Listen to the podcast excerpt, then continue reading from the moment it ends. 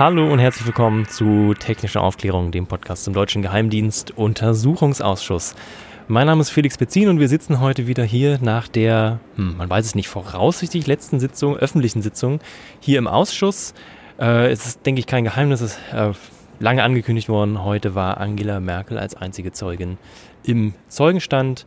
Ähm, ja, kurze äh, Metadaten noch, 16. Februar 2017 wie lange saß man drin? Circa sieben Stunden. Es ist jetzt 19 Uhr. Und ja, ich freue mich hier in dieser großen, illustren Runde mit euch zusammen diese Sitzung auswerten zu können. Ich fange links von mir an. Marius, du warst in der vorletzten Sitzung auch schon mal dabei, bist hier Besucher im Ausschuss. Hallo und willkommen. Ja, hallo. Sebas, schönen guten Abend zusammen. André. Jonas Schönfelder, hallo. Daniel Lücking, hallo. Stelle Schüchtig. Hallo und ich bin Felix Berzin. Ja, wir hatten gerade uns äh, eine Liste gemacht, was denn so die Themen waren, die wir durchgehen wollen. Und die Liste wächst und wächst und wächst, weil natürlich heute äh, die Chance genutzt wurde von allen Fraktionen, Frau Merkel so ziemlich auf alles anzusprechen. Alles, alle großen Themen, die hier schon mit Sachverständigen und vielen Zeugen aus vielen Arbeitsebenen besprochen wurden. Und die große Frage war natürlich im Raum, was wusste Merkel wann? Und natürlich dann die Konsequenzen, die sie gezogen hat. Eine Sache zu den Statements, es gab halt sehr, sehr viele. Wir haben uns gerade dafür entschieden, dass wir die Schlussstatements nehmen. Also viele meine ich, es gab welche, bevor es losging. Dann gab es eine kurze Pause mit Statements ähm, äh, von allen Fraktionen. Und dann am Ende nochmal von allen Fraktionen. Und die würden wir am Ende dieses Podcasts ungeschnitten reinstellen. Jonas? Genau, vielleicht bevor wir äh, inhaltlich eingehen, nur ein paar Worte so heute zum Geschehen, weil es sich doch ein bisschen unterschieden hat zu den letzten Sitzungen. Äh, ein Hörer hatte letztes Mal auch darum gebeten, mal so zu sagen, wie das ähm, dieses Mal ablief mit der Presse, weil ja äh, im Vorfeld bekannt geworden ist, dass ähm, einige Leute, die sich vorher angemeldet hatten, einige Gäste, dann abgelehnt wurden, weil ähm, eben so ein großes Interesse war. Also es war so, heute gab es dann, ähm, mussten irgendwie alle, waren wir ein bisschen früher da und es gab dann eben großes Presseaufgebot. Es gab dann irgendwie Fernsehsender, die dann da groß sich aufgebaut haben, dass sie irgendwie Live-Schalten machen konnten. Und als dann Merkel äh, gekommen ist, dann gab es wirklich eine riesige Traube von Fotografen und äh, Kameraleuten und ja, also kann man sich halt vorstellen, die Bühne war, äh, die Tribüne war wirklich äh, voll, zumindest am Anfang. Da war sie wirklich bis auf vielleicht ein, zwei Plätze ähm, komplett voll. Und Warteschlange vor der Tür. Also ich war mal kurz draußen, da saßen Leute auf dem Boden und wollten nachrücken. Genau, also das, das war in der Tat voll. Es waren aber auch äh, Leute da, die ähm, eben keine Journalisten waren, sondern einfach einen Gästeausweis ähm, hatten, aber eben nicht alle von Anfang an und manche wurden eben auch abgewiesen. Also deutlich weniger, deutlich weniger als 10 Prozent, würde ich sagen, waren äh, mit Gästeausweis da. Der Rest war Vollpresse. Von ungefähr 100 Sitzplätzen, von denen man so grob ausgehen kann. Genau. Ja, nur mal, dass ihr so wisst, wie das so ablief und ähm, klar hat es ein bisschen gelüftet nach der Zeit, aber eigentlich, also diesmal waren noch viele Journalisten auch bis zum Ende der, der öffentlichen Sitzung da, die auch ähm, bis auf eine Pause ähm, ja, durchgängig war und ähm, dementsprechend ja, intensiv. Die Sitzung ging heute los mit einem Eingangsstatement der Kanzlerin. Das ist ein Mittel, was jeder Zeuge bekommt, angeboten bekommt vom Vorsitzenden. Äh, einige sind vorbereitet, einige möchten das Mittel nicht nutzen. Sie hat es genutzt und hat ein, ähm, eine, wie sie angekündigt hat, eine chronologische, wie wir sagen, eine Sachlage vorgelesen, in der sie einzelne Schritte ja, erklärt hat und interessanterweise sich selbst zitiert hat. Äh, das, das, Mittel kannte ich auch noch nicht, ähm, dass sie ihre eigenen Presseerklärungen oder Äußerungen aus aber, verschiedenen aber Interviews nochmal zitiert. Ich, ich, sagte in dem Moment, sondern die Bundeskanzlerin sagte. Also das ist schon, das ist schon ganz süß. ja, das war in wahrlich skurril. Und da denken, ja, dachte ich mir, jetzt fangen wir doch auch mal genauso chronologisch von vorne an, wenn wir das hier so mit unseren Themen, die wir uns aufgeschrieben haben, überhaupt nachvollziehen können. Ganz am Anfang stand wieder der Satz, der auch am Montag bei der Anhörung des Zeugen Seibert, ein, äh, des Pressesprechers, ein Thema war. Dieser berühmte Satz, ausspähen oder freuen, das geht gar nicht. Zudem hat sie auch wieder Stellung genommen. Ist euch, frage ich jetzt mal in die Runde, äh, ja, bewusst geworden, wer diesen Satz nun geschaffen hat, ob sie das war oder Herr Seibert zuerst? Denn auch mit dieser Frage wurde sie ja konfrontiert, wo dieser Satz nun herkommt. Und äh, gleich als nachgeschoben, hin und, es ging ein Hin und Her ja um die Bedeutung. War es jetzt der politische Satz oder stand doch die moralische Bedeutung im Vordergrund?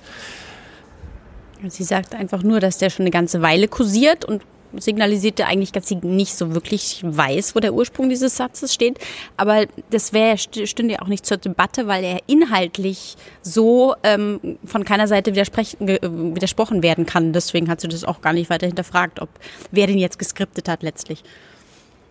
Sie war der Meinung, dass sie von Anfang an davon ausgegangen ist, dass das sozusagen keine Praxis ist, die, die der BND auch machen würde, also Partnerstaaten überwachen. Sie hat gesagt, davon ist sie ausgegangen. Ähm, und es kam aber auch direkt in der ersten Fragerunde, äh, als die Fraktion Die Linke gefragt hat, kam für mich zumindest schon mal eine interessante Aussage. Da wurde sie nämlich gefragt, ob sie sich mit den einzelnen Selektoren befasst hätte. Und da sagte sie, nee, hat sie nicht. Und dann wurde sie auch zu dem geheimen Prüfbericht der Bundesbeauftragten für den Datenschutz und Informationsfreiheit gefragt. Die haben ja, ja 18 Mängel ähm, in der BND-Außenstelle Bad Aibling festgestellt. Und da sagte sie auch, sie kennt den Bericht nicht. Natürlich kann jetzt die Bundeskanzlerin sich nicht mit allem befassen, aber ich glaube, das hat schon im Saal erstmal so für ein bisschen Verwunderung gesorgt, dass sie äh, diesen Bericht so gar nicht kannte. Ich glaube, sogar, ich glaube auch sogar für Ernüchterung, weil eigentlich alle davon ausgegangen sind, äh, sowohl äh, die Abgeordneten der CDU, CSU als auch die Opposition, dass sie zumindest über äh, die Findings, die man dort hatte, informiert sei. Der Satz Ausspähen unter Freunden, das geht gar nicht, war auf jeden Fall äh, richtig dick mit Teflon beschichtet.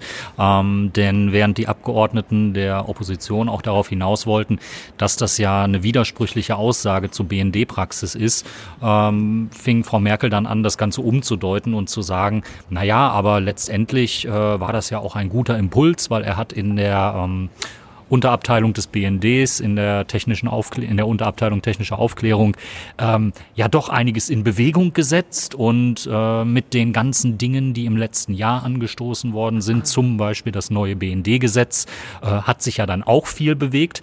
Also ähm, der Widerspruch wurde einfach rausdefiniert und ähm, sie hat es quasi auch noch zu ihrem Erfolg erklärt, dass sie diesen Satz dann so äh, in die Öffentlichkeit getragen hat und damit ja eigentlich auch vier, fünf Monate lang Wahlkampf gemacht hat, weil sie hat das ja auf mehreren äh, Pressekonferenzen gesagt, zu mehreren Anlässen, Sommerinterview und äh, das ist ja auch so weitergetragen worden. Ähm, ja, das war wirklich richtig fett mit Teflon beschichtet, das Ding. Damit möchte ich jetzt äh, direkt weitermachen, chronologisch im August. Und zwar gab es da die berühmte PKGR-Sitzung, das Parlamentarische Kontrollgremium im Bundestag, ein permanenter Ausschuss, der sich mit den Geheimdienstaktivitäten beschäftigt, äh, bei dem Bundeskanzleramt oder Kanzleramtsminister damals Pofalla äh, vor die Presse trat und ein äh, mehr oder weniger jetzt berühmtes 13-Punkte-Programm vorlas, in dem auch prominent drin vorkam, nicht nur, dass die NSA-Affäre jetzt beendet sei, sondern dass es ein äh, No-Spy-Abkommen gibt und damit ja alles oder verhandelt wird und alles auf bestem Wege ist und sich, man sich keine Sorgen machen müsste. Alles hier im Hinblick noch auf die Bundestagswahl 2013, die wenige Wochen danach stattfand. Ähm, hier wurde heute die Kanzlerin wieder damit konfrontiert, ob sie denn von diesem No-Spy-Abkommen und der Tatsache, dass dieses jetzt auch so vor die Presse, vor die Öffentlichkeit getragen wird durch ihren Kanzleramts Chef, ob sie von dieser Erklärung und von diesem Abkommen wusste. Und das hat sie verneint, obwohl laut Aktenlage, so wie wir es von den Obleuten in der Befragung äh, mitbekommen haben, es sehr wohl eine ausführliche Vorbereitung dieses Statements im Bundeskanzleramt gab. Glaubt ihr denn, dass, ähm, dass das so schlüssig sein kann, wie die Kanzlerin sich hier darstellt? Ich meine, vielleicht eins da weggenommen.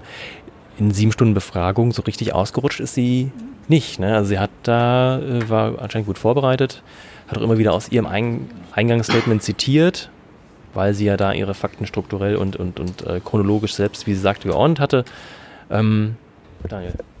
Naja, wir haben es in der letzten Folge ja quasi schon äh, deutlich gemacht, wie die Argumentation von äh, ähm, Peter Altmaier war und wie sich das so abzeichnete, dass eben diese ganzen Ebenen zwischen BND und Kontrolle im Kanzleramt und Peter Altmaier als äh, Kanzleramtsminister, wie die sich so zueinander verhalten und dass es da quasi Firewalls oder wie ähm, Martina Renner heute auch äh, sagte, Brandmauern gibt, ähm, wo einfach sichergestellt ist, dass Informationen von unten nicht bis nach oben durchdringen, was eben dazu führt, dass man äh, über die maximalst mögliche Zeitdauer ähm, Dinge verleugnen kann, Wissen verleugnen kann und gar nicht in den Zwang kommt, handeln zu müssen. Weil wenn der Kontrolleur überführt wird, dass Kontrolle nicht ausgeübt wird, dass äh, Fehler im Bereich existieren, die einfach weitergehen, dann äh, kommt natürlich Handlungszwang auf und der ist komplett vermieden worden. Und ja, Angela Merkel war jetzt einfach nur diejenige, die noch eine Ebene höher stand, von der weiterhin alles weggehalten wurde. Sie hat sich so ein bisschen damit rausgeredet, dass sie die Chronologie da sehr schlüssig vorgetragen hat und äh, so deutlich gemacht hat, ja, gibt viel zu bearbeiten und äh, ich weiß nicht, was sie haben. Äh, es gab doch regelmäßig Statements und es wurde regelmäßig äh, gehandelt und äh, hier sah es nach einem Fortschreiten aus und da sah es nach einem Fortschreiten aus. Ähm, das war eben Teil der, der großen Darstellung, dass unsere Regierungschefin äh, kompetent in der Krise gewesen sein will. Und ähm, wirklich hilfreich war dieses Brandmauern oder dieses Firewall-Konzept dann äh, in dem Moment, wo es darum ging, äh, diese anderthalb Jahre zu erklären, in denen halt nichts passierte. Ähm, also nachdem Herr Pofalla das Kanzleramt ver äh, verlassen hatte und äh, als dann im März 2013 nach einem äh, Beweisbeschluss vom NSA-Untersuchungsausschuss äh, im März 2015 nach einem Beweisbeschluss vom NSA-Untersuchungsausschuss eben das Ganze nicht mehr haltbar war und diskutiert werden musste.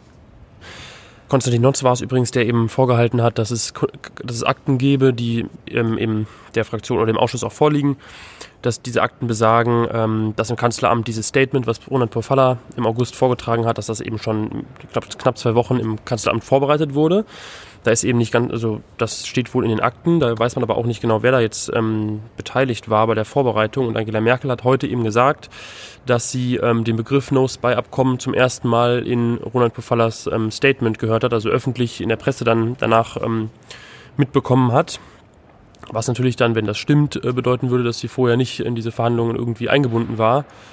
Ähm, ja, und da ähm, ist eben letztlich so ein bisschen die Frage, hat sie das, äh, wurden da Informationen vielleicht ähm, bewusst von ihr ferngehalten, weil ähm, die Frage sozusagen, warum das ja überhaupt ähm, die ganze Sache so heikel ist, ist, dass ähm, es sozusagen zu Zeitpunkten, wo eigentlich schon von US-Seite möglicherweise klar, klar gezeigt wurde, wir haben da gar kein Interesse dran an diesem No-Spy-Abkommen, da hat eben die deutsche Regierung ähm, verlautbaren lassen, dass wir sind da in Verhandlungen. Und äh, konkret wurde heute nochmal eine E-Mail ähm, vorgehalten, die gibt es auch in der Presse, wir können das gerne verlinken. Da gibt es vom 8.1.2014 nämlich eine E-Mail von der US-Seite, eine E-Mail an den deutschen Berater von Frau Merkel, Herrn Christoph Heusgen. Und in dieser E-Mail von der amerikanischen Seite heißt es dann, dies wird kein No-Spy-Abkommen werden. Und ich glaube, hier auf unserer Seite hat das auch fortwährend die ganze Zeit über klar zum Ausdruck gebracht. Und diese E-Mail wurde eben vorgehalten und es ist eben die Frage, ob da die Bundesregierung an der Stelle einfach ähm, um im Wahlkampf oder in, da gut dazustehen, einfach ein No-Spy-Abkommen versprochen hat, was es letztlich vielleicht niemals als Angebot gab. Und Frau Merkel hat dazu gesagt, dass sie äh, ja von diesem von den Verhandlungen des No-Spy-Abkommens wusste nach der nach der Statement im August 2013 und sie fest daran geglaubt hat, dass diese Verhandlungen positiv weiterverlaufen. Und im Januar 14 hat sie lediglich erfahren, dass es gerade etwas schwierig um die Verhandlungen steht. Aber sie war noch nicht, hat noch nicht ihren, äh, ihren Mut verloren, dass es da noch ähm, Erfolge geben kann. Ähm, und ja, also sie hat einfach im Prinzip immer so nach unten delegiert, die machen das schon. Ähm, ich habe da vollstes Vertrauen. Stichwort vollstes Vertrauen. Sie wurde natürlich hier, das kann man auch schon mal vorwegnehmen, natürlich bei allem, mit dem sie konfrontiert wurde, immer wieder darauf angesprochen, gab es personelle Konsequenzen? Haben Sie das Gefühl, Sie wurden schlecht informiert? Äh, was ziehen sie, ja, was ziehen sie für personelle Konsequenzen? Warum sind die Leute immer noch auf ihren Stühlen? Und da hat sie äh, inklusive ausgeschiedener Mitarbeiter immer wieder gesagt, vollstes Vertrauen, auch heute noch, inklusive Herrn Pofalla, nichts falsch gemacht. Es sei keine personelle Konsequenz äh, gewesen, dass er gegangen ist. Ähm, komplett Schutz nach unten. Also wenn es laufen würde wie in der letzten Legislatur, dann wäre wahrscheinlich so ab morgen, spätestens ab nächster Woche, äh, ganz viele am Kanzleramt an Stellen unbesetzt, aber von der Taktik ist sie ja leider abgerückt. Ähm, personelle Konsequenzen scheint sie nicht ziehen zu wollen. Sie hat über weite Strecken dann auch immer wieder gerechtfertigt, man habe ja reagiert, man habe Dinge unternommen, man habe ähm, das BND-Gesetz geschaffen und demnach sei jetzt auch äh, alles an notwendigen Maßnahmen getroffen und äh, es war kein Wille erkennbar, dass es noch irgendwo personelle Konsequenzen gibt. Sie hat sich einen Schritt weiter vorgewagt als Peter Altmaier. Peter Altmaier wollte ja nicht davon sprechen am Montag, dass äh, die Umbesetzung beim BND, sprich die in zur Ruhestandssetzung von Herrn Schindler, ähm, irgendwie eine Konsequenz aus dem Ganzen gewesen wäre. Und äh, Frau Merkel war dann heute ganz kurz äh, soweit, äh, das als Konsequenz darzustellen, aber auch nicht als direkte Konsequenz. Und sie hat dann auch gleich wieder so zurückgerudert und gesagt, ja, ist ja politisch Beamter und keine Angabe von Gründen. Ähm, es ging auch kurz darum, warum es dann so lange gedauert hat, sprich ähm, im März 2015 sind ja die Selektoren ein großes Thema geworden. Dann war die Frage, warum erst im April 2016 äh, Herr Schindler dann äh, das Amt geräumt hat. Und äh, ja, da gab es so eine Aussage, so äh, ja, man müsste auch gewisse Dinge noch, äh, noch erstmal abarbeiten. Ähm, ja, also eine schleichende Zur-Ruhesetzung, wie auch immer. Äh, mehr Licht ist dadurch in die äh, gesamte Personalie Schindler aber auch nicht reingekommen. Was haben eigentlich Merkel und Ströbele für ein Hühnchen miteinander? Also ein ewiges. Ja, also wirklich. Was bald endet. Ich, egal eigentlich, welche, welches, welchen Themenkomplex Hans-Christian Ströbele angesprochen hat, sofort war Merkel machte komplett zu und war auch viel schmallippiger als sonst. Und ähm, sagte eigentlich nur, dass sie sich von der ähm, von den Aussagen der Bundesregierung dem nichts mehr hinzuzufügen hätte und damit war ihr Statement beendet. Vielleicht ist seine laxe Art, ne? Das weiß ich an der Ströbele zu schätzen, wie er da. Ähm, Zehnmal so alt, so. Das liegt an zwei Faktoren. Einerseits kam Ströbele erst der Fragerunde 3 dran oder so und dann wurden viele Themen, unter anderem Snowden und unter anderem Rammstein, die Ströbele sehr am Herzen liegen, schon besprochen und sie war der Meinung, dem nichts mehr hinzufügen zu lassen er hat seine Art dann trotzdem weiter nachzubohren. Manchmal ist es auch erfolgreich, aber bei ihr nicht gewesen. Insofern, das passt schon zu beiden total zusammen.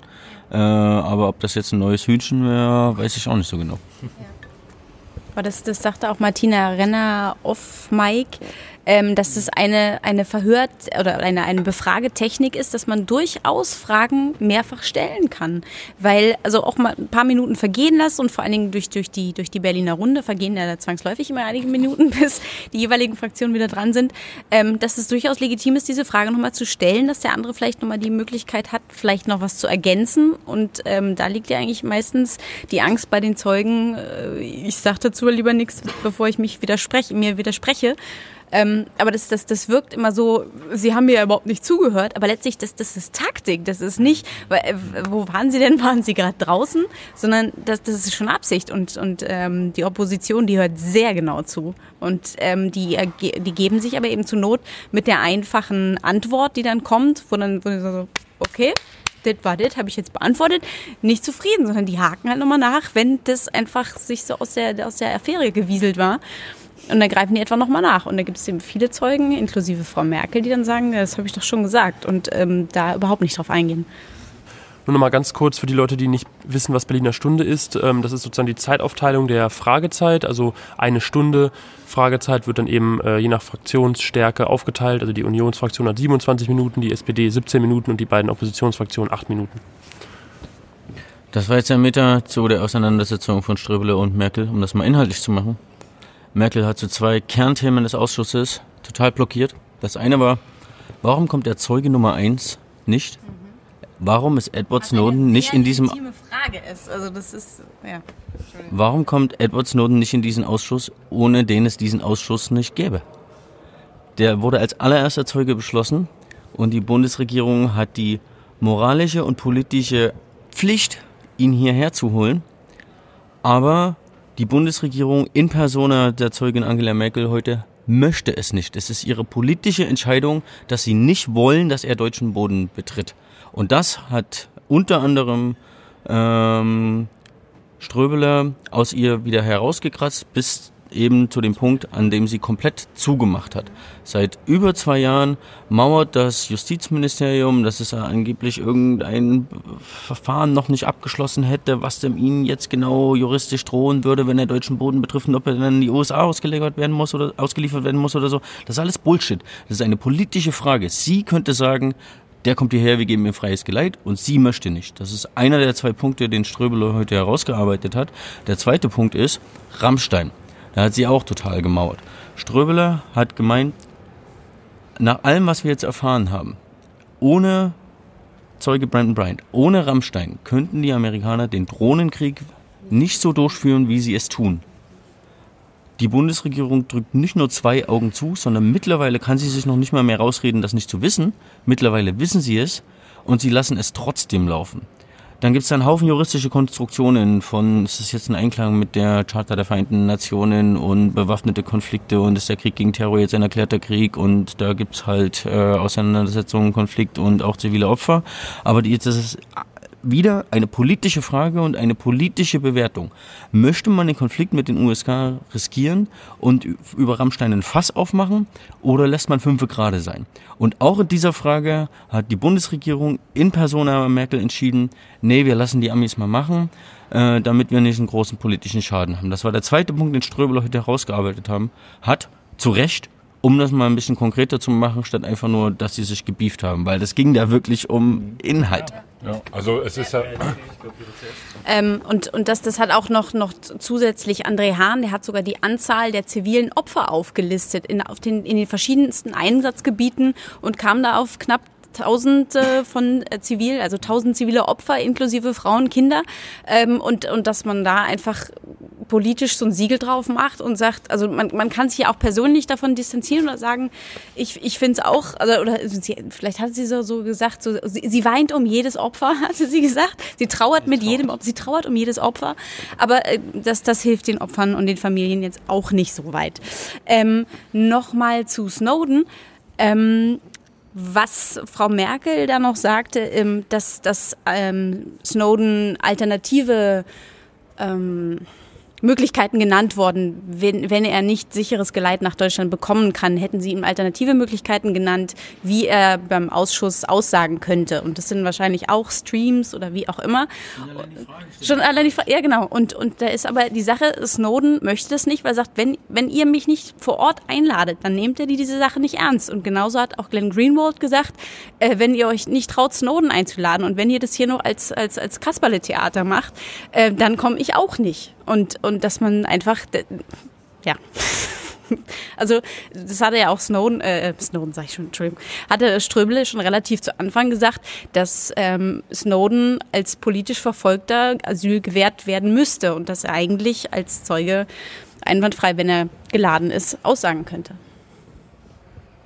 Vor allem wurde ja auch schon in den letzten Ausschusssitzungen herausgearbeitet, und auch äh, durch das Auswärtige Amt bestätigt, dass äh, diese Aktivitäten von Rammstein aus passieren. Und Frau Merkel hat die Aussage von Ströbele dahingehend einfach ignoriert, der ihr mehrfach gesagt hat, aber es wurde doch von Regierungsseite bestätigt. Und sie hat es trotzdem einfach ignoriert und ist halt drüber hinweggegangen und hat einfach weitergemacht, als wenn nichts geschehen wäre und sagte einfach nur, ja, ich habe meiner Aussage nichts hinzuzufügen. Genau das, also dieser zynische Kommentar von ihr nach dem Motto, ja, es sterben ja nicht nur Menschen am äh, Drohnenkrieg, sondern auch unter anderen Umständen. Mhm. Und deswegen müsse sie im Rückschluss halt auch keine, sich keine gesonderten Gedanken um den Drohnenkrieg machen. Ähm, der war schon wieder, der, der war schon wieder sehr aussagekräftig und der kam ja auch so von äh, Peter Altmaier, glaube ich, äh, der das in der Sitzung erwähnt hat. Ähm, das einfach so zu sagen, ähm, dass, dass es auch andere Gründe gibt, warum Menschen sterben äh, und dann eben bei einem Grund, wo man handeln könnte und den man abstellen könnte, indem man einfach äh, wirklich deutlich macht, nein, das darf von unserem Boden aus nicht mehr stattfinden. Das ist schon wirklich, wirklich zynisch, dass sie dann gegen Ende wirklich auch in dieses ähm, in dieses ähm, Muster verfallen ist, was wir aus vielen, vielen Bundespressekonferenzen schon kennen, nämlich äh, einfach zu sagen, dass den Ausführungen der Bundesregierung jetzt nichts hinzuzufügen ist ähm, und das im gleichen Tonfall noch macht wie äh, Steffen Seibert. Das äh, war auch schon sehr bezeichnend heute.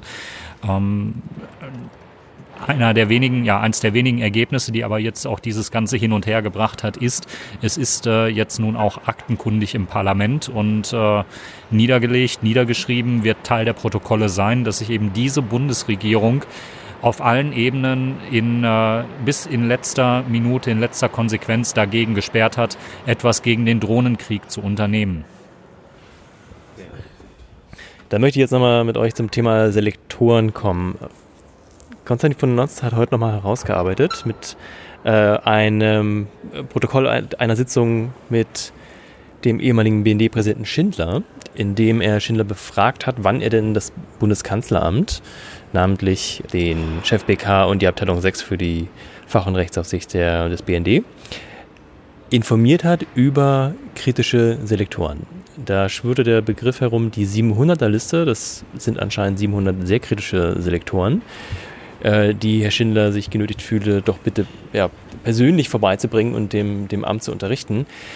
Das war 2013 im Oktober und wir hatten jetzt eine Reihe von Zeugen gehört, dazu auch Altmaier, meine ich, am Montag und jetzt auch die Kanzlerin, die bis 2015 nichts von Selektoren gehört haben wollen.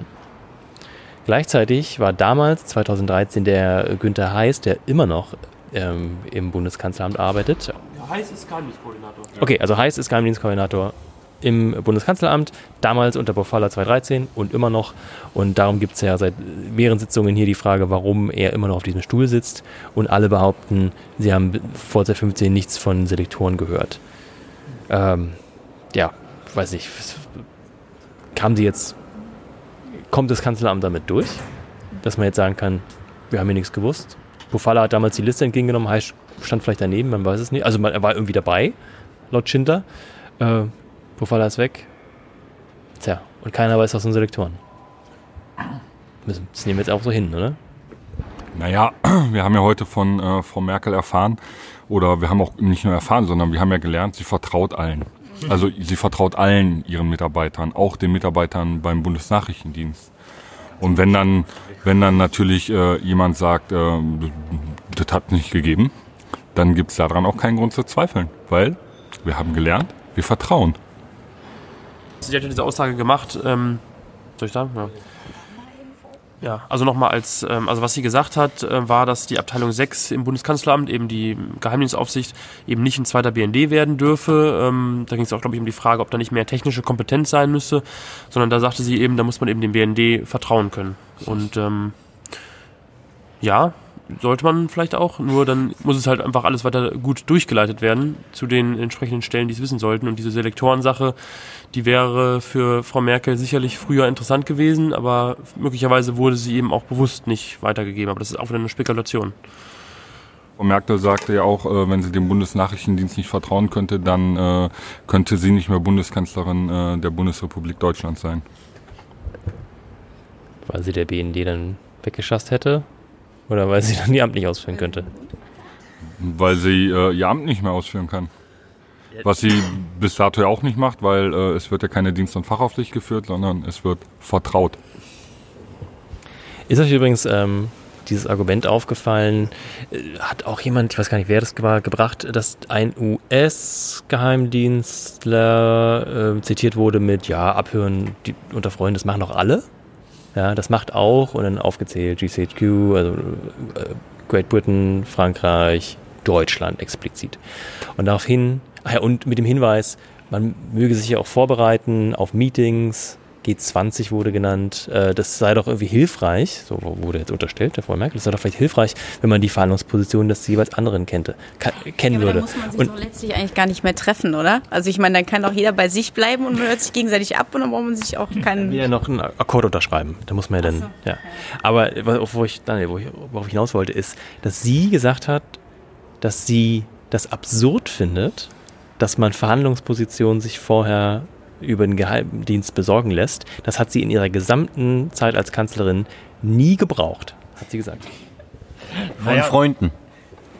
Es gibt auch Verhandlungspartner, die sind keine Freunde. Ja, ein guter Punkt.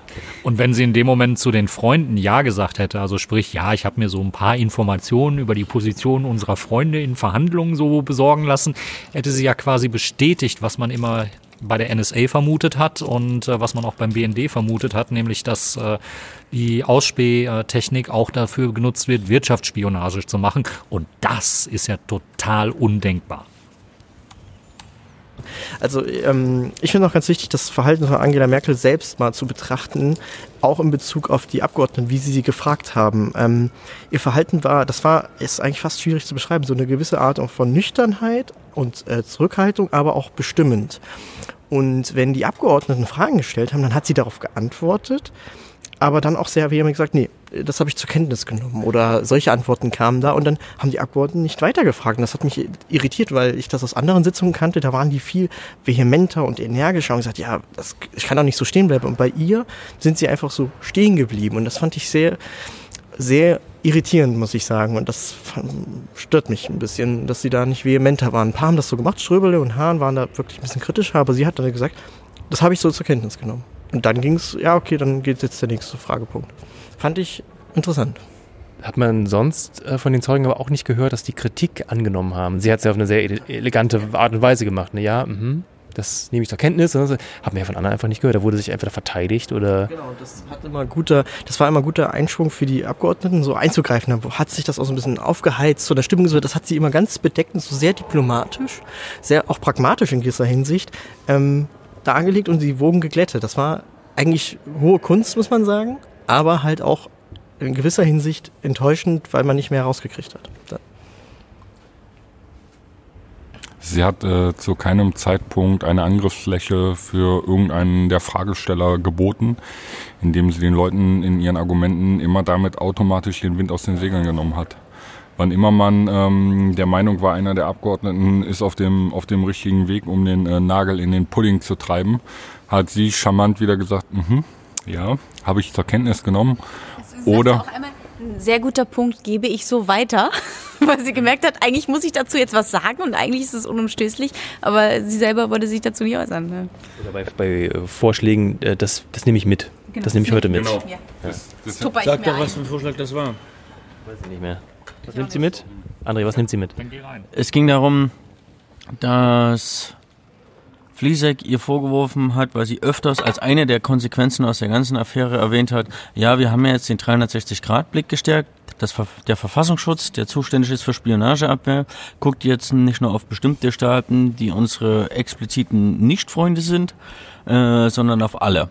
Ähm, und dann hat Fliesek auch schon, das ist schon lange her, herausgearbeitet, ähm, nach einer Aussage, dass die Personal Decke dafür im äh, Verfassungsschutz verzwölffacht wurde, hat er herausgefunden, dass es von einen auf zwölf Leute vergrößert wurde, die für 155 Länder zuständig sind. Und das war Merkel neu, diese Information, dass das immer noch nur zwölf Leute sind. Und das hat sie als äh, Anregung mitgenommen und will das nochmal ansprechen mit dem Innenminister. Und weil wir gerade bei Herrn Fliesek sind, er hat auch in einer seiner äh, Runden, die er dann äh, quasi äh, machen durfte, leiten durfte, ähm, hat er angesprochen, ähm, warum es denn keine personellen Konsequenzen im BND gegeben hat und hat eher so durch die Blume nahegelegt, dass es ja eigentlich nicht sein kann, dass ausgerechnet die äh, Unterabteilung im BND, die den größten Mist gebaut hat, diejenige ist, die weiterhin in Pullach bleiben soll, während der Rest des BND dann nach Berlin zieht und äh, die Abteilung entzieht sich damit halt eben noch der weiteren Kontrolle oder der leichteren Kontrolle durch den Dienst selbst. Was Merkel angeht in ihrem, in ihrem Verhalten, sie, ihr wird ja immer nachgesagt, sie hat so einen unaufgeregten und sachlichen Führungsstil. Äh, genau das haben wir da heute auch gesehen, dass sie eben, ähm, wie äh, Zebas schon sagte, keine Angriffsfläche geboten hat. Ähm, es gibt da auch immer diesen äh, plakativen Grundsatz, wer sich rechtfertigt, klagt sich an. Und ich glaube, den Fehler haben viele äh, BNDler gemacht, die sich äh, immer wieder auf Diskussionen eingelassen gelassen haben. Und äh, sie war in der Lage, das Ganze kommunikativ wirklich so zu steuern, dass äh, all das dann abprallte. Und äh, das ist wahrscheinlich auch einer der Gründe, warum ihr diese Teflonschicht nachgesagt wird. Durch, durch die Splittung des Dienstes, damit, dass die Abteilung TA unten in Pullach bleibt, entzieht sich die Abteilung auch weiter ähm, der Kontrolle durch andere äh, Gremien, die es entsprechend für die Kontrolle gibt. Einmal äh, durch die Bundesbeauftragte für den Datenschutz durch den PKGR, aber auch der Dienst- und Fachaufsicht, die ja eh schon nicht herrscht. Diese wird also noch schwerer für die Abteilung 6 im Bundeskanzleramt und äh, für den Beauftragten der Bundesnachrichtendienste. Da die Abteilung jetzt abgesetzt in Pullach sitzt und die anderen Mitarbeiter des Bundesnachrichtendienstes hier in Berlin natürlich fußläufig erreichbar sind, wird es umso schwerer, Leute zu finden und die die Bereitschaft zeigen, überhaupt nach Pullach zu reisen und weiter Dienstaufsicht dort führen zu wollen und eine Kontrolle durchzuführen. Ja, nochmal als Ergänzung, also natürlich ist jetzt nicht so, dass die Kontrollmöglichkeiten jetzt irgendwie konkret, also durch die, dass die gesetzlich jetzt verändert werden oder verkleinert werden, aber ja, was jetzt äh, Cebas meinte, ist natürlich, dass der BND jetzt ja ähm, demnächst, oder ist ja in, Be in, Berlin ist ja die neue BND-Zentrale gebaut worden, da wird jetzt ja nach und nach der BND umziehen, aber eben die technische Aufklärung zum großen Teil dort bleiben, also in Pullach, in, in, in Bayern. Und das heißt eben immer, dass diese Nähe zu Berlin, dass die eben auch bedeutet, dass man dann, wenn man, wenn die Politik näher am Dienst ist, dass da eben auch dann, ja, man einfach besser weiß, was, was geht in diesem Dienst vor. Man kann eben vielleicht wirklich besser kontrollieren. Ähm, aber wenn an sich jetzt ein Flug nach äh, Pullach oder, oder, eine Bahnfahrt sollte jetzt auch drin sein für Kontrolleure. Also es ist halt wirklich die Frage, wie viel macht das aus, dass irgendwie ein Dienst in der Hauptstadt ist. Ich, ich weiß es gar nicht. Ich finde es mal ein bisschen komisch, dass diese Nähe tatsächlich so viel ausmachen soll, aber scheinbar wird das so gesehen. Diese ähm, Nähe, die man verliert zu der Abteilung technische Aufklärung, ist auch einer der Kritikpunkte, die Schindler hier im Ausschuss geäußert hat, der gesagt hat, es kann einfach nicht sein, dass die Abteilung technische Aufklärung in Pullach verbleibt und somit auch die direkte Nähe zum Bundesnachrichtendienst selber verliert. Ich glaube, da kann ich mich auch dran erinnern. Hm? Oder? Das ist, nicht so. das ist aber keine strategische Entscheidung, dass die, dass die Abteilung technische Aufklärung absichtlich da bleibt, damit sie der Kontrolle entzogen ist, sondern Fast im Gegenteil. Es wurde entschieden, dass der BND, dass die BND-Zentrale nach Berlin zieht, damit sie eben nicht mehr am Arsch der Welt in Bayern ist, sondern eben in die Hauptstadt kommt und näher an dem Betrieb ist. Aber Bayern hat darauf gepocht, dass die ähm, Liegenschaft, dass äh, Pullach nicht aufgegeben wird und dass dort noch eine wichtige Institution sein muss. Es war der Föderalismus und die CSU, die sich durchgesetzt haben. Wir wollen einen wichtigen Teil äh, des BND bei uns behalten, damit Bayern weiter wichtig ist. Aber das liegt nicht daran, dass man das irgendwie systematisch der Kontrolle entzogen hätte, auch wenn das in der Konsequenz äh, solche Auswirkungen haben kann. Aber die äh, örtliche Location ändert auch nichts an Kontrollbefugnissen von PKGR, BFDI oder so weiter. Die können, wo der BND ist, ähm, in deutschen Zentralen ist irrelevant. Nur äh, tatsächlich hat man es dann eben nicht so leicht und nicht so vor Augen, tatsächlich mal hinzugehen. Dieses Datenzentrum spielt auch eine Rolle, oder? Würdest das könnte man auch hier umziehen. Also so riesig ist das nicht. Das ist ein Haus, das ist irgendwie so groß wie unser Ausschusssaal. Ich hätte ja noch gedacht, dass die äh, ist ja die größte Abteilung, ne? Intern. Ich meine, der Neubau ist riesig, aber jetzt die größte Abteilung auch nochmal mit umzuziehen, brauchst du ein bisschen noch mehr anbauen. Die, die, die, Abteilung TA ist ja nicht nur in Pullach angesiedelt, äh, die ist auch in Bad Aibling ein, äh, angesiedelt, die ist in ganz vielen anderen Standorten angesiedelt und äh, ja, die macht ein Sechstel der äh, BND-Stellen aus. Äh, die ist letztens in einer der Sitzungen Ende äh, 2016 äh, mal mit 1000 Leuten knapp umrissen worden. Ähm, also alle wird man nicht nach Berlin holen, aber es geht wirklich um die Führung. Die sind auch nicht nur in den Außenstellen auf deutschem Boden, die sind in den Botschaften auf der ganzen Welt äh, und im Feld, äh, um im ganzen, äh, auf der ganzen Welt Spionage zu betreiben. Ist ja nicht nur so, dass der BND nur auf deutschem Boden aktiv ist. Die Datencenter, die Datencenter, die in äh, Afghanistan laufen und äh, entsprechend natürlich auch äh, eine Schnitt oder Kontakt äh, eine Schnittstelle zum BND oder eine Kontaktperson zum BND äh, haben dürften. Ähm, die sind auch kein Geheimnis mehr und äh, ja, so verteilen die Menschen sich da halt. Und ein weiterer Aspekt, der noch angesprochen worden ist, den wir jetzt der Vollständigkeit halber reinschmeißen, ist das Drehtürprinzip, was im Kanzleramt herrscht.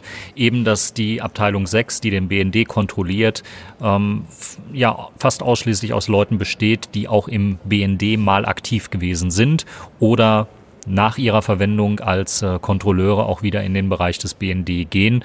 Ähm, auch in der Altmaier-Sitzung äh, ist kritisiert worden, wie die äh, Menschen, die in diesem sicherheitsempfindlichen Bereich tätig sind, ihre Karrieren da kreuz und quer durch alle Ebenen des Dienstes machen und dann zwischen der Position als äh, kontrollierter und kontrollierender äh, munter hin und her wechseln, was dann eben auch dazu führt, dass sich Seilschaften bilden, was dazu führt, dass äh, man weniger bereit ist, Kritik zu äußern, weil die Person, die man heute kritisiert, könnte schon morgen der eigene Kontrolleur sein, wenn es blöde läuft. Ähm, das wurde heute auch nochmal der Kanzlerin äh, vorgetragen und äh, auch da sah sie überhaupt keine Probleme. Sie meinte, das würde einfach nur kollegial ablaufen und äh, wäre eine Kollektivaufgabe oder Kollektivleistung, die der BND Da machen würde. Und äh, nee, Handlungsbedarf konnte Frau Merkel irgendwie nicht erkennen.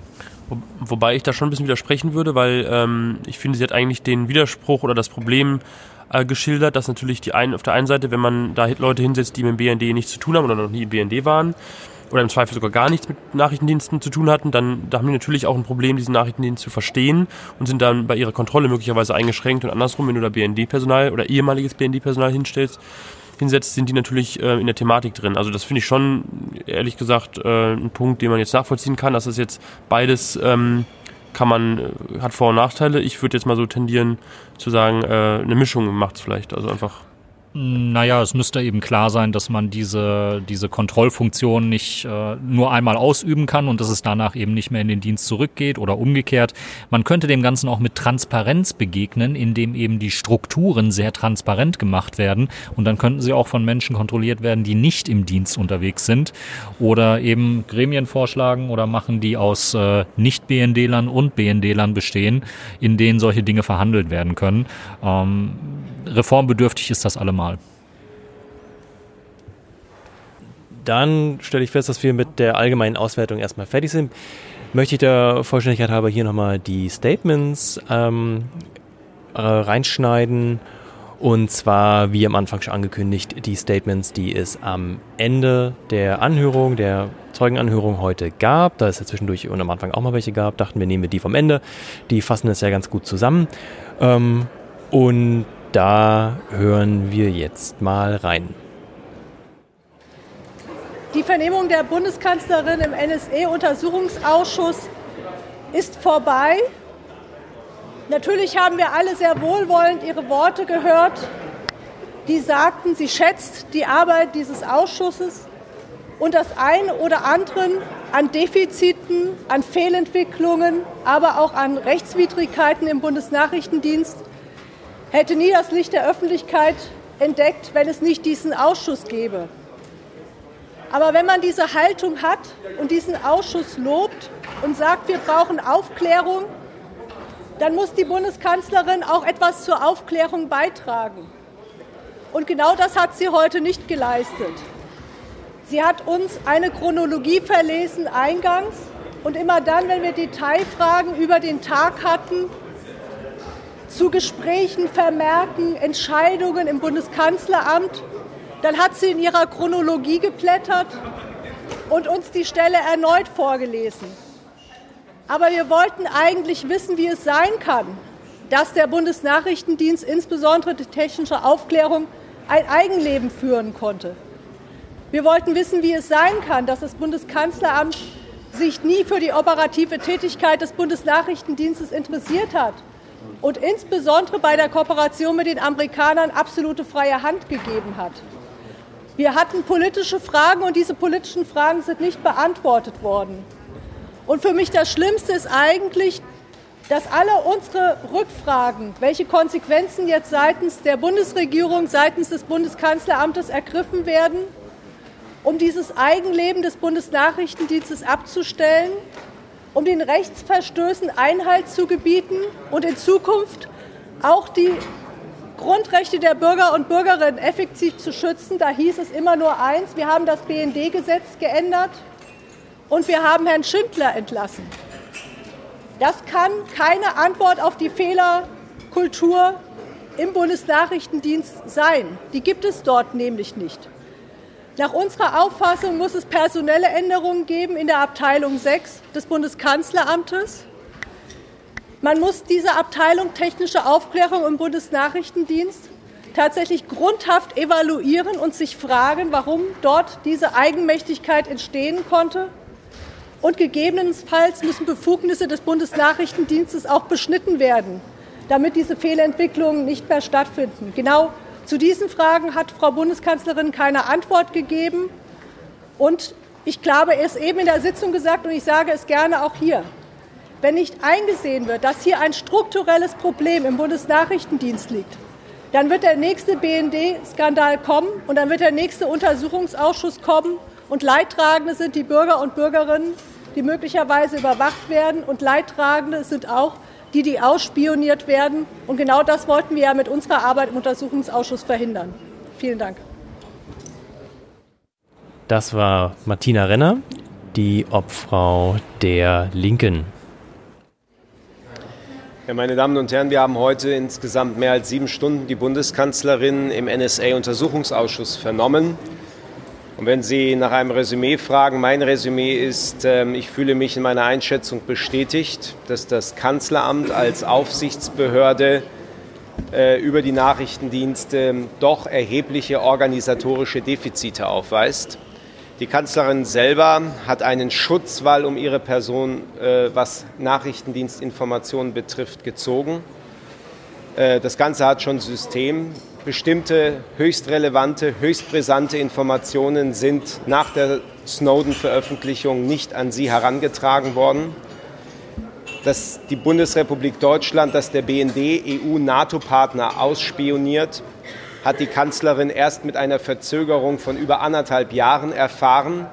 Und in einer solchen Situation stellt man sich doch die Frage, welche Priorität genießen diese Themen auf der Agenda der Bundeskanzlerin? Die Bundeskanzlerin hat sich doch sehr deutlich in der Öffentlichkeit positioniert. Mit dem berühmten Satz Ausspähen unter Freunden, das geht gar nicht, hat sie sicherlich viel Zustimmung in der deutschen Bevölkerung bekommen. Aber sie hat sich heute eben auch die Frage gefallen lassen müssen, was sie konkret getan hat, damit genau dies, äh, in, in, in, damit dies auch Realität wird und damit dies auch umgesetzt wird. Und da waren die Antworten schon sehr dünn. Sowohl was das No-Spy-Abkommen betrifft, das man mit den Amerikanern angeblich verhandelt hat, konnte nicht wirklich aufgeklärt werden, ob es sich hier tatsächlich um ein solches No-Spy-Abkommen gehandelt hat oder lediglich um, ein, um eine Vereinbarung zwischen Diensten, die allgemein ähm, die Zusammenarbeit nur regelt. Wenn man den Begriff No-Spy-Abkommen in der Öffentlichkeit verwendet, dann werden damit Erwartungshaltungen geschürt. Und es war von Anfang an klar, dass so hohe Erwartungshaltungen mit den Amerikanern nicht zu machen sind. Gleiches gilt für Begriffe wie 360-Grad-Blick, was die Spionageabwehr betrifft. Auch hier wird so getan, als hätte sich von heute auf morgen der Blick erheblich erweitert. Wenn man sich aber genau anschaut, was im Personalaufwuchs geschehen ist, dann sind insgesamt knapp zehn Personen zuständig für insgesamt 155 befreundete Partnerländer. Hier zu glauben, dass sich wirklich spürbar nachhaltig was in der Spionageabwehr getan hat, ist, glaube ich, naiv. Und deswegen glaube ich, kann man wirklich davon reden, dass in der gesamten Kommunikation des Bundeskanzleramtes mit den Diensten, namentlich mit dem Bundesnachrichtendienst, erhebliche organisatorische Mängel existieren. Ähm, das liegt im Wesentlichen in der Verantwortung bei den Chefs des Bundeskanzleramtes, namentlich bei Herrn Pofalla, der jetzt nicht mehr im Amt ist. Ähm, aber ich glaube, wir werden in unseren Empfehlungen, die wir in dem Ausschuss aussprechen müssen, uns auch mit der Rolle des Kanzleramtes als Fach- und Dienstaufsichtsbehörde über den BND intensiv auseinandersetzen müssen und uns die Frage stellen müssen, ob das die geeignete Aufsichtsbehörde für einen so sensiblen Bereich ist. Herzlichen Dank. Wir hörten gerade Christian Fliesek, der Obmann der SPD. Ja, meine Damen und Herren, ein interessanter Ausschusstag geht zu Ende. Ähm, wir haben heute die letzte Zeugin äh, des, Untersuchungs-, des ersten Untersuchungsausschusses der 18. Wahlperiode äh, gehört und es war doch sehr aufschlussreich. Ähm, Herr Pofalla hat äh, am 12.08., fünf Wochen vor der Bundestagswahl, äh, mit seiner Erklärung einen Schutzwall äh, um die Kanzlerin gezogen. Und äh, dieser Schutzwall ist dann spätestens im Oktober 2013 nach der Bundestagswahl zerbröckelt und hat sich in seine Bestandteile aufgelöst. Und ähm, das ist heute nochmal sehr deutlich geworden. Wir haben in den letzten drei Jahren häufig davon gesprochen, dass der BND bestimmte Operationen abschirmt. Hier ist offensichtlich ähm, die Wahrheit von der Bundeskanzlerin abgeschirmt worden. Und das stellt doch ein ganz erhebliches äh, Kontrollproblem dar, wenn die Bundeskanzlerin, die sich öffentlich erklärt, äh, dann eben Dinge sagt, die nicht der Wahrheit entsprechen und dadurch in der Öffentlichkeit ein Bild äh, entsteht, das eben nicht der Wahrheit entspricht. Und dieser Untersuchungsausschuss kann sich hier heute für die Habenseite anrechnen, sozusagen diese Abschirmung weggezogen zu haben und äh, der Wahrheit ein ganz erhebliches Stück näher gekommen zu sein. Und äh, ich kann nur wirklich sehr hoffen, dass wir fraktionsübergreifend jetzt einen Kontrollbericht, einen, einen Untersuchungsausschussbericht schreiben, äh, der helfen wird, ähm, diese Probleme für die Zukunft abzustellen. Denn man muss ganz klar sagen, das BND-Gesetz der Großen Koalition wird dafür nicht ausreichen und auch die personellen Konsequenzen, die getroffen wurden bisher, werden dafür nicht ausreichen. Es bleibt sehr viel zu tun für uns. Vielen Dank. Immer. Wir haben die PK von Herrn Faller im August angesprochen. Stimmt es, dass die Kanzlerin darüber nicht informiert war? Wie meinen Sie nicht informiert war? Nicht informiert war darüber, dass Herr Faller die NSA-Angelegenheit für erledigt erklärt hat. Ich habe die Bundeskanzlerin so verstanden, dass sie gesagt hat, in der Vorbereitung dieser, ähm, Press, dieses Pressestatements ähm, des Chefs BK nach der Sitzung des Kontrollgremiums war sie nicht einbezogen und sie wurde darüber nicht informiert. Aus den Akten geht deutlich hervor, dass diese, dieses Statement am 12.08. vorbereitet worden ist, strukturiert vorbereitet worden ist vom Bundeskanzleramt, um das Thema ins Abseits zu stellen. Und wenn man sich das anguckt, und ich kann allen Anwesenden nur raten, wenn Ihnen heute Abend langweilig ist, nochmal die Artikel vom 13., 14. und 15. Oktober, äh, August, verzeihen Sie, August, also nach der Erklärung von Pofalla, äh, zu lesen. Und da werden Sie sehen, dieser Plan ist voll aufgegangen. Aufgrund der Dinge, die er gesagt hat, nämlich dass auf deutschem Boden deutsches Recht gilt. Punkt. In Klammern, was nicht stimmt dass die ähm, Amerikaner bereit sind, über ein No-Spy-Abkommen zu verhandeln, in Klammern, was nicht stimmt und was nicht zum Abschluss gekommen ist, weil völlig klar war von amerikanischer Seite, wir werden so etwas nicht unterschreiben. Wenn wir alleine unterwegs sind in Deutschland, halten wir uns, sagen wir nicht zu, dass wir uns an Recht und Gesetz halten. Und das Ausspähen unter Freunden geht gar nicht, ist ein moralischer Satz. Heute wurde oft gesagt, ein politischer Satz. Aber jeder, der ihn hört, denkt natürlich, ja Mensch, das stimmt. Mein Bauchgefühl sagt mir, das ist rechtschaffen und gut, aber man denkt natürlich, ja gut, dann macht der BND das selbstverständlich nicht. In Klammern, was eben auch nicht gestimmt hat, weil man wusste und die Amerikaner einen offensichtlich intern auch darauf hingewiesen haben, dass man selbst zum Beispiel in den USA viele Selektoren gesteuert hat von deutscher Seite, ähm, selbst äh, äh ins Weiße Haus hinein und das haben ja auch unsere Untersuchungen ergeben, äh, Tausende von Selektoren, die da hochproblematisch waren. Deswegen dieser Auftritt am 12.08. war ein Abräumer. Er hat medial funktioniert. Aber wenn man es in der Nachschau betrachtet, ist das ein hochproblematischer Vorgang gewesen. Und es ist gut, dass wir das hier die letzten drei Jahre so aufklären konnten. Vielen Dank. Das war Konstantin von Notz, der Obmann der Grünen. Ja, guten Abend. Heute war nach drei Jahren Beweisaufnahme sozusagen der Höhepunkt mit der Zeugenbefragung der Bundeskanzlerin, die wir ja über sieben Stunden durchgeführt haben.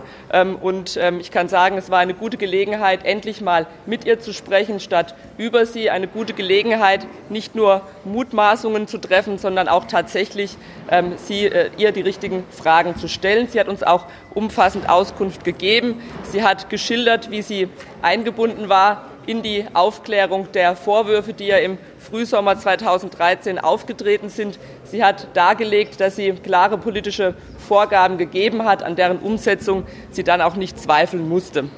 Einen großen Raum unserer Befragung hat auch die Frage der Verhandlungen eines No-Spy-Abkommens äh, eingenommen. Und es ist ganz klar belegt worden, dass die Aussage, es hat No-Spy-Verhandlungen gegeben, es gibt No-Spy-Verhandlungen, dass das keine Nebelkerze im Wahlkampf war, sondern dass es tatsächlich Verhandlungen gab, dass es tatsächlich ein Angebot der Amerikaner gab, ein Agreement abzuschließen, das Spionieren, gegenseitiges Spionieren ausschließen sollte. Und daher war es auch nicht unredlich, ähm, diesen Begriff so zu verwenden. Es hat daraufhin Gespräche gegeben, es hat schriftliche Angebote gegeben und noch im Januar, als die Verhandlungen zwar einen kritischen Punkt erreicht hatten, hat man auch seitens der Bundesregierung den Wunsch gehabt, diese dennoch äh, zu versuchen zum Abschluss zu bringen und auch noch im Januar weiter verhandelt, zum Beispiel durch äh, Staatssekretär Fritsche oder auch im Februar durch den damaligen Außenminister Steinmeier. Und erst als man dann im weiteren Verlauf im Frühjahr gemerkt hat, dass die Verhandlungen doch zu keinem Ergebnis kommen werden, hat man dann die Öffentlichkeit auch informiert, dass es eben keinen Abschluss dieses No-Spy-Abkommens geben kann. Aber es hat sich heute nichts ergeben, was den Schluss eben zulässt, dass es eine Nebelkerze war oder dass die Bevölkerung zu irgendeinem Zeitpunkt über den Stand der Verhandlungen falsch informiert war. Wichtig war uns auch die zeitlichen Abläufe der Kenntnisstände im Kanzleramt, auch mit der Bundeskanzlerin nochmals zu klären. Und auch hier haben sich keine Änderungen gegenüber dem ergeben, was uns andere Zeugen bislang gesagt hatten. Man hat erstmals im Kanzleramt im Oktober 2013 in Person von Herrn Heiß und Herrn äh, Pofalla Kenntnis erlangt über kritische BND-Selektoren. Ähm, die Kanzlerin selbst hat erst im März 2015 bzw. dann im Spätjahr 2015 bezüglich BND eigener Selektoren über diese Vorfälle Kenntnis erlangt. Also auch insofern haben sich hier keine Abweichungen heute ergeben von dem, was wir ähm, bislang gewusst haben. Wie man die Lücke von Herbst 2013 bis März 2015 bewertet, ob man hätte erwarten können, dass Dinge weitergegeben werden, dass Dinge vom BND rechtzeitiger weitergegeben werden, dass Dinge innerhalb des Kanzleramtes rechtzeitig weitergegeben werden. Das ist eine Bewertungssache, mit der wir uns sicherlich auch dann im ähm, Abschlussbericht auseinandersetzen werden. Frau Wagen, bewerten Sie doch bitte mal, wie Sie das finden, wenn die Kanzlerin sagt, wen der BND abhörte, hat mich nicht interessiert. Five Eyes kenne ich aus der Zeitung. Graulich-Bericht habe ich mich nicht darüber informieren lassen. Vossow-Bericht kenne ich nicht. Ich glaube, Aufgabe der Kanzlerin ist es nicht, jede Akte, jeden Selektor, jede Telefonnummer, ähm, die der BND benutzt, ähm, zu kennen oder sich da mit ähm, alltäglichen Dingen zu befassen. Äh, die Bundesregierung gibt ganz klare Rahmenbedingungen vor, innerhalb der sich auch die Nachrichtendienste ja, äh, zu verhalten haben, innerhalb der sich die Tätigkeit der Nachrichtendienste zu bewegen hat, zum Beispiel das Auftragsprofil der Bundesregierung. Und äh, da ist es aber innerhalb des Hauses nicht die Aufgabe der Kanzlerin, die Nachrichtendienste im Rahmen der Dienst- oder Fachaufsicht zu kontrollieren. Vielen Dank. Hier war zu hören Nina Waken von der CDU. Also ich will nur noch zwei Sätze loswerden. Äh, die Bundeskanzlerin hat mich enttäuscht, weil sie uns keine Hoffnung gelassen hat, dass sie sich vielleicht doch noch dazu breitschlagen lässt, Herrn Snowden nach Berlin zu holen, nach Deutschland zu holen, äh, um hier auszusagen und hier auch ein neues Zuhause zu finden. Und vor allen Dingen, weil sie keinerlei Begründung dafür gegeben hat, warum sie sich so verhält, sondern gerade in diesem Punkte war sie eigenartig wortkarg und äh, hat sich ganz offensichtlich um eine richtige Antwort gedrückt. Der zweite Punkt ist, ich habe die Kanzlerin gefragt, warum sie sich damit zufrieden gegeben hat, dass ihr von den USA, auch von dem US-Präsidenten Obama zugesagt worden ist, dass sie jetzt nicht mehr abgehört wird und in Zukunft, warum sie sich aber nicht mit gleicher Vehemenz eingesetzt hat für die, die noch abgehört worden sind, von denen das ebenfalls in der Zeitung gestanden hat, Sie konnte dazu keine Erklärung geben. Sie hat deshalb hingenommen, äh, dass das Abhören der anderen, der großen deutschen Bevölkerung, dass das fortgesetzt wird, obwohl sie ganz am Anfang erklärt hat, dass ihr Handy gar nicht so wichtig gewesen sei, sondern dass ihr eigentlich das Anliegen der gesamten Bevölkerung viel mehr am Herzen gelegen hat. Aber was hat sie dafür getan, dass das beendet wird? Das war Hans-Christian Strübele von den Grünen. Ja, dann sind wir mit den Statements auch durch. Das bringt uns auch hier jetzt im Podcast langsam zum Ende. Wir hatten im Vorgespräch uns gefragt, ob wir uns an eine lange Auswertung rantrauen. Und ich glaube, dafür rennt uns jetzt die Zeit weg und wir müssen noch alles erstmal ein bisschen sacken lassen. Ähm, dennoch hatte diese wahrscheinlich letzte Zeugenanhörung, auch das ist ja nicht endgültig, ähm, ich denke auch für uns hier den, den Kreis geschlossen. Ähm, es wird nicht die letzte Folge im Podcast sein, so viel sei versprochen, denn der Ausschuss ist ja offiziell noch nicht beendet. Es gibt ja noch äh, Abschlussberichte, die auch hoffentlich öffentlich vorgestellt werden. Zumindest äh, wird auf jeden Fall die Presse eingeladen sein. Auch das werden wir noch begleiten.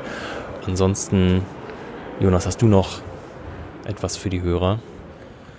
Ja, Felix hat es gesagt, das ist die letzte öffentliche Sitzung heute gewesen. Ähm, ich glaube, für uns alle ist das, das haben wir jetzt auch schon mehrmals so in den letzten Sitzungen besprochen, äh, so ein, alle gehen mit so einem lachenden und einem weinenden Auge daraus. Ähm, wir haben uns natürlich alle immer gefreut, uns jeden Donnerstag oder alle zwei, alle zwei Wochen am Donnerstag zu sehen. Es war irgendwie schon so eine Gruppe, die sich da zusammengefunden hat. Das ist ja alles am Anfang sehr spontan entstanden und äh, nach und nach hat man sich da so zusammengefunden. Und ähm, ja, zum anderen war es natürlich schon auch immer eine Verpflichtung, dann irgendwie, dass einer, äh, dass immer ein paar Leute da sein müssen. Und ähm, ja, man ist, glaube ich, dann doch auch ein bisschen froh, dass man jetzt nicht mehr diese Verpflichtung hat. Von daher, ähm, ja, irgendwie aber trotzdem ein komisches Gefühl. Ähm, ja, irgendwie ein komisches Gefühl, ähm, dass es jetzt vorbei ist. Und ja, Felix, du hast es gesagt, wir werden das nochmal mit ein bisschen Abstand nochmal resümieren und dann können wir nochmal genauer darauf eingehen. Und zum Abschluss dieser Folge werde ich noch unseren Unterstützern danken. Da danke ich einmal ähm, Ben und Peter und allen Leuten, die per Flatter spenden.